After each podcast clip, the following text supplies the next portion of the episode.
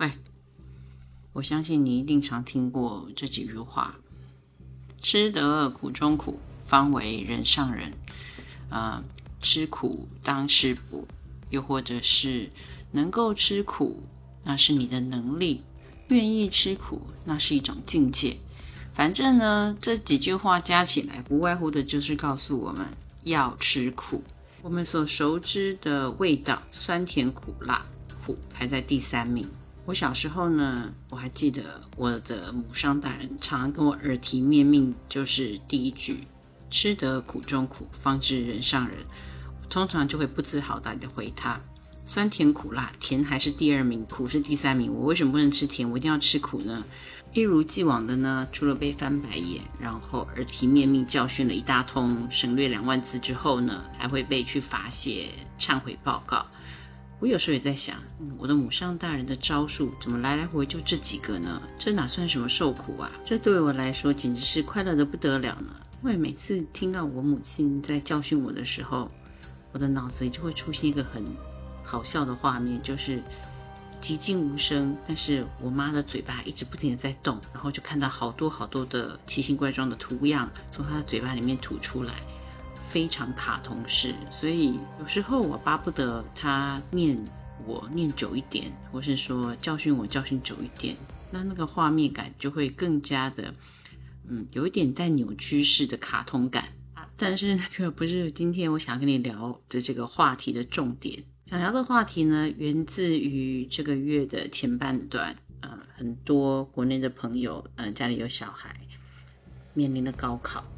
然后家长想要小孩在高考得到很好的成绩，所以在高二、高三开始就非常的辛苦，不只是就是新兴学子们自己辛苦，家长所付出的呃除了金钱之外，劳力、关心那一些看不到的情绪成本。如果家里只有一个小孩，那可能大家辛苦了两年；如果家里有三个小孩，天哪！年纪又隔得不是太大，那基本上每隔一两年就有个要上高考，那活生生的，我不能用人间炼狱来称，但其实看过几个朋友家里之后，好像也差不了多少了。小孩们的那些试题啊、卷子，我看如果把那些试卷考题拆开来当成壁纸，一页一页往墙上糊，嗯，可能糊个两个房子都有剩了吧。就在跟这些呃。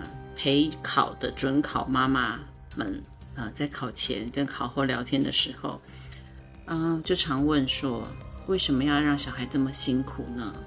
原因不外乎是现在不吃苦，以后就要吃苦了。讲的好像吃苦这件事情是有年限的，又或者是说每一个人是定时定量的，你赶快吃完以后就没有了一样。对于我身边这几位啊，家里有考生的妈妈们，提出了我这个不怎么主流的观点之后，突然之间大家都静下来了。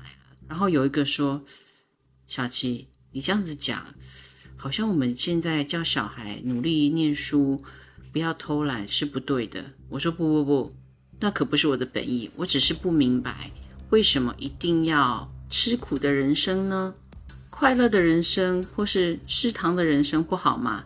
然后我就被这群妈妈群体而攻之了，说：“哎呀，你千万不要告诉我们家小孩这样啊！你这样子说，他们就会变成懒惰、怠惰，然后觉得我不学习也无所谓啊，我不吃苦也可以呀。”我后来就在想，其实应该要讲的是，是要吃苦一阵子，还是要吃苦一辈子呢？而吃苦主要要换来的是什么东西呢？我想，人们之所以愿意吃苦，是因为认为透过辛苦的努力，能够换取，又或者是能够突破现状，把他们带到一个不同的境界、不同的生活。从小事情上面来看，像我那五六岁的小侄子。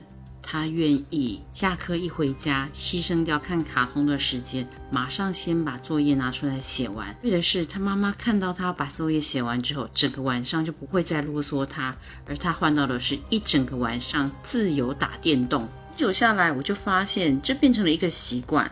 他每一天回家就会先把所有老师交代的功课，不论是什么，尽可能在很短的时间完成，为的就是换取后面的自由。看到他，我心里真觉得聪明的小子呢。那么小就懂得权衡利弊，知道只要赶快把他应该学的、应该做的完成好，他换来的就是喜悦，没有约束，更没有妈妈啰嗦的晚上。看着我小侄子这样，我就在想，其实人生都是相互比较而来的。我一直说，嗯，我不想吃苦，我只想吃甜的。但如果没有生命当中遇到的那些苦涩、伤心，又或者撕心裂肺的事情，没有那种不停的尝试，只为了寻求一个最好的解决方案，没有经历那个四处求救却是到处碰壁的景象，成功终于来临的时候，也许那个果实就不那么甜美了，一切会变得顺理成章，好像理应就如此，一切都会显得好苍白。是当我们开始接受挑战，开始吃苦，到想要获得更好的成就、更好的成果，就必须要精进，就必须要努力，就必须要拓展视野、扩展自己的管道去学习的时候，那么当最终的成功来临的时候，那种延迟满足感是会让人久久难以忘怀的。人的进步也是在这样一次一次的挑战中而完成。你受得了多大的苦？你就能够配得上多大的成功，因为苦难是不会消失的，不是这里苦就是那里苦，不是以前苦就是现在苦，又或者就是未来苦。但你可以选择你要用什么样子的方式来经历、体验这些苦难，动寻找它，把它安排进去你的生活当中，还是被动的让它像意外一样的降临到你的头上呢？苦难只会从一个形式转换成另外一个形式，从一个阶段转换成另外一个阶段，它不会消失。苦难的存在是为了鞭策我们每一个人往更高的境界发展。所以，你决定好了吗？你要当那个主动出击的，还是被动承受的？我是莫小七。如果你喜欢我的节目，请你不要忘记四件套哟：订阅、点赞、收藏、按赞。下次再见啦！